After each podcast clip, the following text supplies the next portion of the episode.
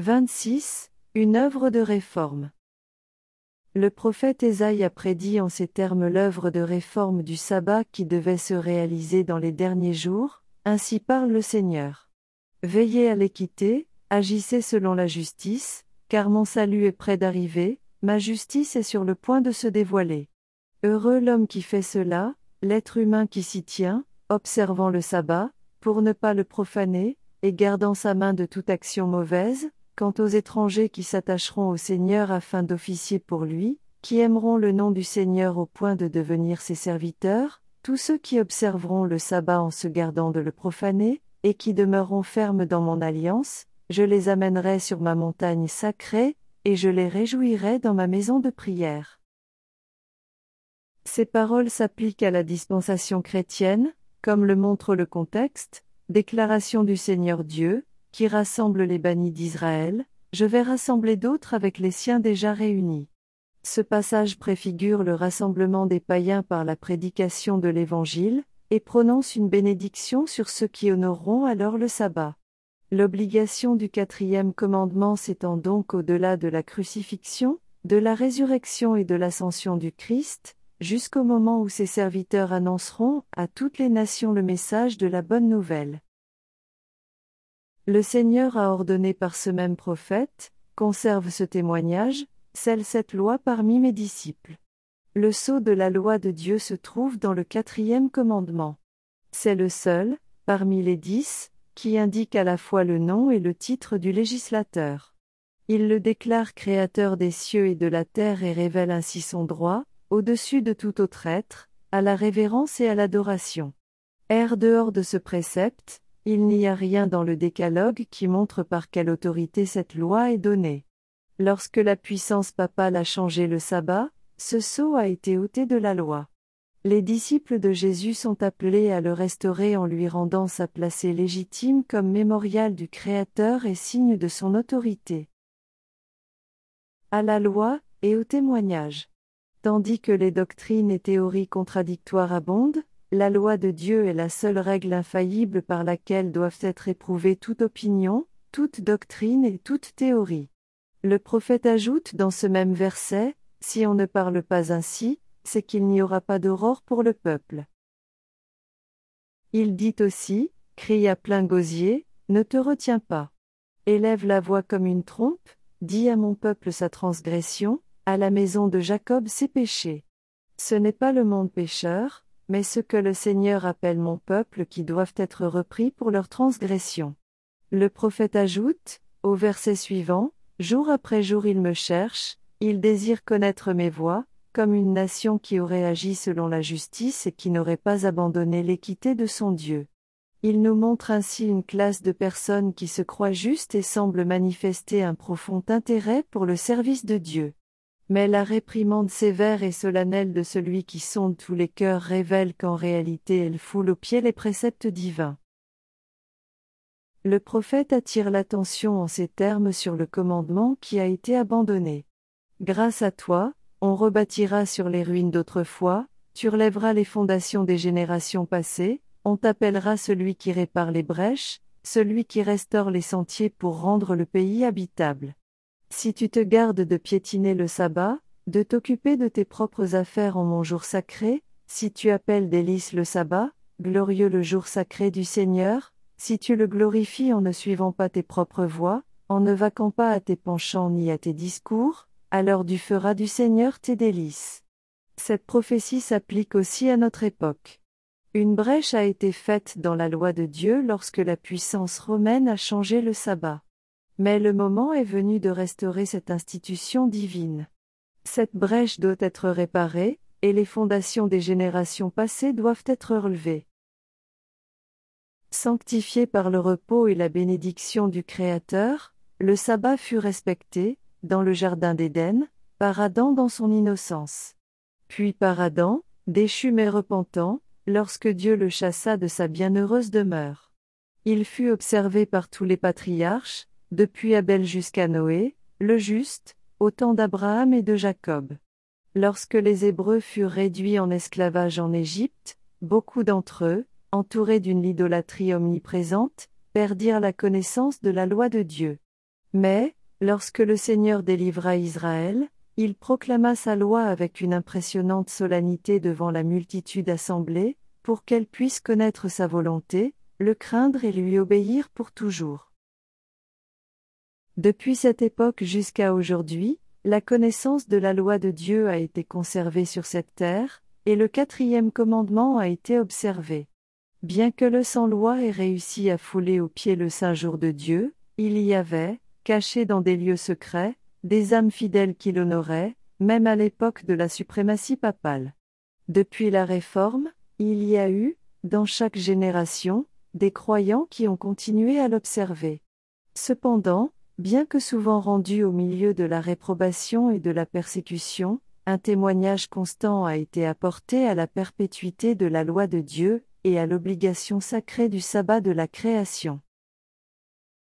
Ces vérités, telles qu'elles sont présentées dans le chapitre 14 de l'Apocalypse en rapport avec la bonne nouvelle éternelle, distingueront l'Église du Christ au moment de son apparition. Car, indiquant le résultat de la proclamation du triple message, l'annonce suivante est faite, c'est ici la persévérance des saints, qui gardent les commandements de Dieu et la foi de Jésus.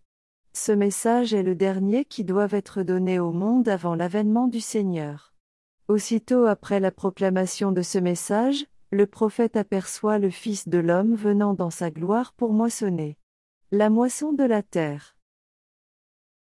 Ceux qui acceptèrent la lumière sur le sanctuaire et le caractère immuable de la loi de Dieu furent remplis de joie et d'admiration en découvrant la beauté et l'harmonie de cette chaîne de vérité ouverte à leur compréhension.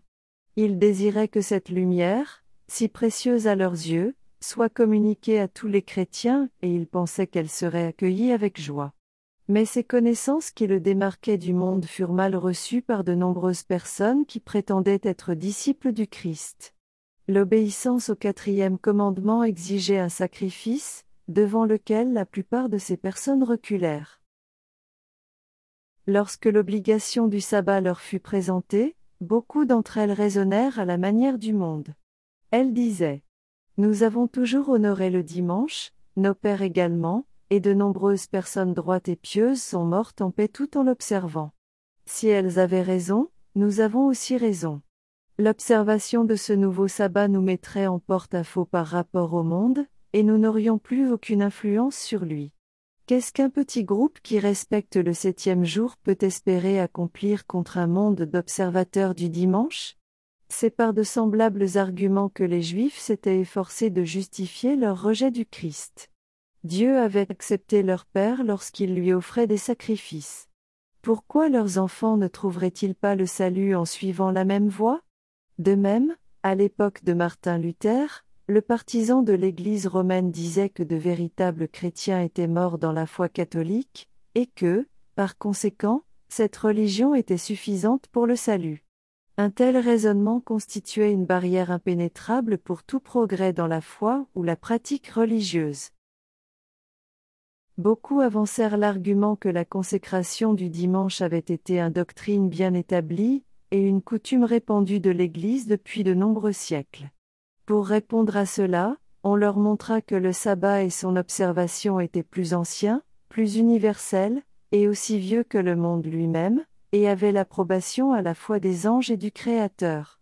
Lorsque Dieu posa les fondations de la terre, et lorsque les étoiles du matin criaient de joie et que tous les fils de Dieu lançaient des acclamations, il posa en même temps les fondations du sabbat.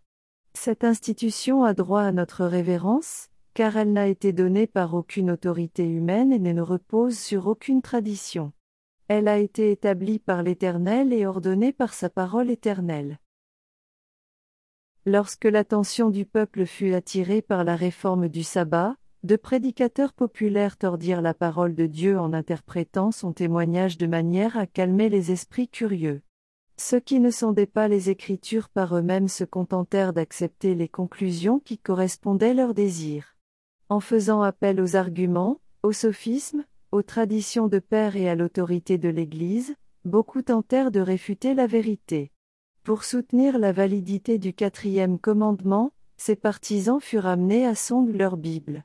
Des hommes humbles, armés seulement de la parole de vérité, résistèrent aux attaques des érudits, qui, surpris et irrités, découvrirent que leurs éloquents sophismes étaient impuissants contre le raisonnement simple et direct de Jean versé dans les Écritures plutôt que dans les subtilités des facultés de théologie.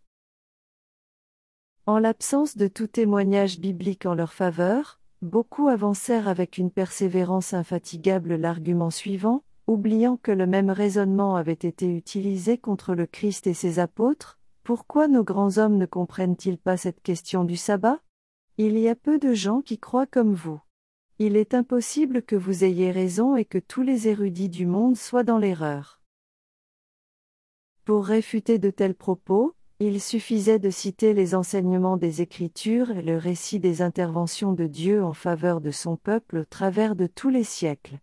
Dieu agit par l'intermédiaire de ceux qui entendent sa voix et qui lui obéissent, de ceux qui sont disposés, s'il le faut, à proclamer des vérités désagréables à entendre, de ceux qui ne craignent pas de réprimer les péchés populaires. La raison pour laquelle Dieu souvent ne choisit pas, pour diriger les mouvements de réforme, des hommes instruits et haut placés, c'est que cela se confie en leur credo, en leur théorie et en leur système théologique, et n'éprouvent aucun besoin de se laisser enseigner par Dieu. Seuls ceux qui ont une relation personnelle avec la source de la sagesse peuvent comprendre ou expliquer les Écritures. Des hommes qui sont peu versés dans l'enseignement des grandes écoles sont parfois appelés à proclamer la vérité, non à cause de leur peu d'instruction, mais parce qu'ils ne sont pas remplis d'eux-mêmes et se laissent enseigner par Dieu. Ils ont appris à l'école du Christ, et leur humilité et leur obéissance ont fait d'eux de grands hommes. En leur confiant la connaissance de sa vérité, Dieu leur confère un grand honneur, devant lequel les honneurs terrestres et la grandeur humaine sont réduits à rien. La majorité des adventistes rejeta les vérités touchant le sanctuaire et la loi de Dieu? Beaucoup d'entre eux abandonnèrent leur foi dans le mouvement et adoptèrent des opinions discutables et contradictoires sur les prophéties concernant cette œuvre. Certains tombèrent dans la manie de fixer de manière répétée une date précise pour l'avènement du Christ. La lumière qui brillait maintenant sur le sujet du sanctuaire aurait dû leur montrer qu'aucune période prophétique ne s'étend jusqu'au second avènement. La date exacte de cet événement n'est prédite nulle part. Mais, se détournant de la lumière, ils continuèrent à placer une date après l'autre et tombèrent à chaque fois dans la déception. Lorsque l'Église de Thessalonique accueillit des opinions erronées sur l'avènement du Christ, l'apôtre Paul lui conseilla d'éprouver soigneusement ses espérances et ses attentes par la parole de Dieu. Il lui cita les prophéties qui révélaient les événements qui devaient avoir lieu avant le retour de Jésus et lui montra qu'elle n'avait aucune raison de l'attendre pour son époque. Il l'avertit en ces termes, que personne ne vous trompe d'aucune manière. Si les membres se laissaient aller à des attentes non fondées sur les Écritures, ils seraient amenés à suivre des voies erronées. La déception les exposerait à la risée des incroyants, ils risqueraient de céder au découragement et seraient tentés de douter des vérités essentielles à leur salut. L'exhortation de l'apôtre aux Thessaloniciens contient donc une importante leçon pour ceux qui vivent dans les derniers jours. De nombreux adventistes eurent l'impression qu'ils auraient manqué de zèle et de diligence pour se préparer, s'ils n'avaient pu rattacher leur foi à une date précise de l'avènement du Seigneur. Leurs espérances furent déçues à de nombreuses reprises, et leur foi fut tellement ébranlée qu'il leur devint presque impossible de se laisser impressionner par les grandes vérités de la prophétie. La prédication d'une date précise pour le jugement, lors de la proclamation du message du premier ange, était voulu de Dieu. Le calcul des périodes prophétiques sur lesquelles reposait ce message, fixant l'aboutissement des 2300 jours en automne 1844 était incontestable. Les tentatives réitérées pour découvrir de nouvelles dates concernant le début et la fin des périodes prophétiques et le raisonnement illogique nécessaire pour soutenir ces positions non seulement détournaient les esprits de la vérité présente, mais jetait aussi le discrédit sur tous les efforts consentis pour expliquer les prophéties. Plus fréquemment on détermine une date précise pour le second avènement, plus on l'enseigne, et mieux les desseins de Satan sont satisfaits. Après que la date fixée est passée, le malin suscite le ridicule et le mépris pour ceux qui l'ont préconisé, et discrédite ainsi le grand mouvement adventiste de 1843-1844. Ceux qui persistent dans cette erreur finiront par retenir une date trop éloignée dans l'avenir pour l'avènement du Christ, ce qui les amènera à se reposer sur une fausse sécurité, et beaucoup d'entre eux ne seront détrompés que lorsqu'il sera trop tard. L'histoire de l'ancien Israël constitue une illustration frappante de l'expérience passée du mouvement adventiste. Dieu avait guidé son peuple dans ce mouvement comme il l'avait fait en faisant sortir d'Égypte les enfants d'Israël. Lors de la grande déception de 1844, leur foi avait été mise à l'épreuve comme celle des Hébreux à la mer Rouge. S'ils avaient continué à faire confiance à la main qui les avait conduits et accompagnés dans leur expérience précédente, ils auraient vu le salut de Dieu. Si tous ceux qui avaient collaboré dans l'unité à l'œuvre en 1844 avaient accepté le message du troisième ange et l'avaient proclamé par la vertu du Saint-Esprit, le Seigneur aurait agi avec puissance en s'appuyant sur leur persévérance. Un flot de lumière serait répandu sur le monde, et les habitants de notre terre auraient été avertis, l'œuvre finale aurait été terminée, et le Christ serait revenu pour la rédemption de son peuple.